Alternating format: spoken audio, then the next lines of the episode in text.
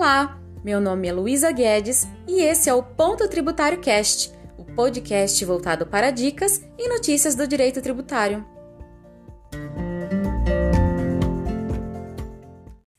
O episódio de hoje é para todo mundo que se pergunta por que eu pago pedágios se eu já pago IPVA? E essa é uma dúvida muito recorrente e hoje eu vim esclarecer.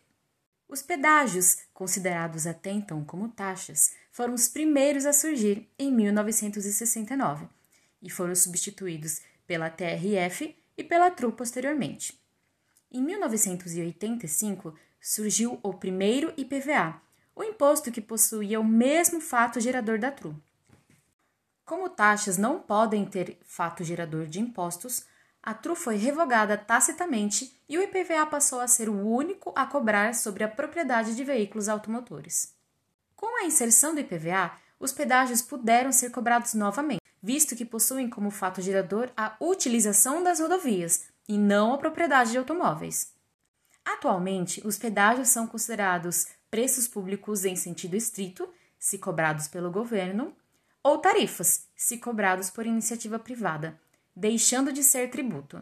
Por terem fatos geradores diferentes e base de cálculos diferentes, os IPVAs e pedágios podem ser cobrados concomitantemente.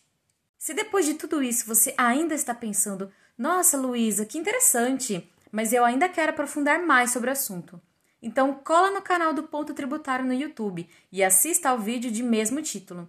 Nele, meu pai conta toda a história do IPVA, dos pedágios, da TRF e da TRU, além de aprofundar a discussão sobre impostos e taxas.